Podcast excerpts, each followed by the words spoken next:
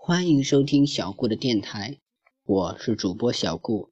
小吴相信，让孩子爱上阅读，必将是这一生给孩子最好的教育投资。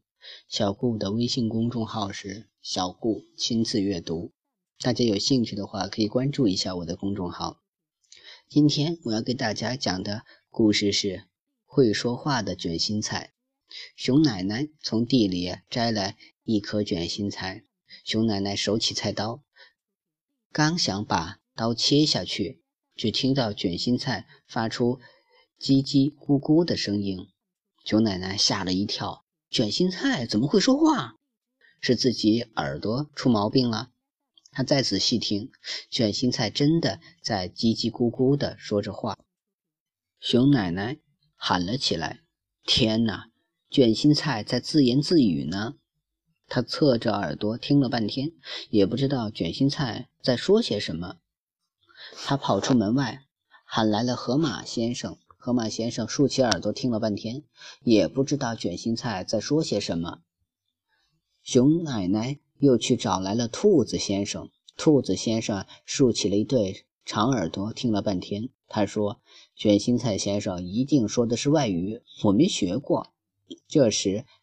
有位青蛙大神走了过来，也好奇的听听。突然，青蛙大叫了起来：“哦，我的宝贝，我的可怜的宝贝！”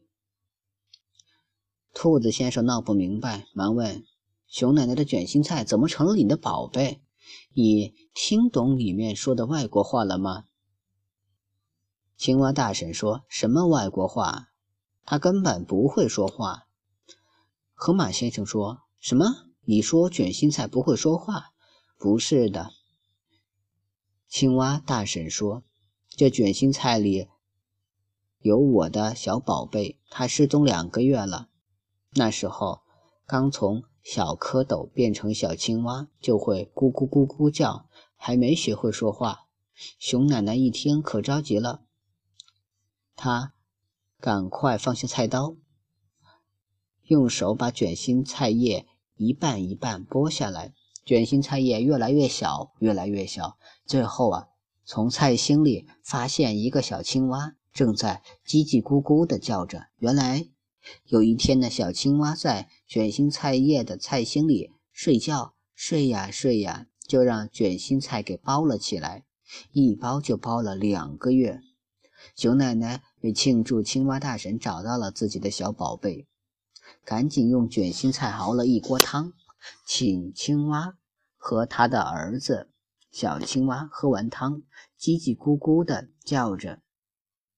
青蛙大婶说：“我的小宝贝在称赞熊奶奶做的卷心菜汤真好吃呢。”熊奶奶，谢谢你了。青蛙大婶高高兴兴地领着儿子回家了。熊奶奶呢？从这以后啊，每逢切卷心菜，总要啊先拍打几下，再用耳朵听听。他想，会不会有会讲话的卷心菜？好了，会说话的卷心菜这个故事啊，小顾就讲完了。希望大家能喜欢小顾讲的故事，让小顾成为您的微信好友吧。小顾的微信号是微微格物故摩安曼，谢谢大家的收听了，也希望大家能一直收听小顾的电台。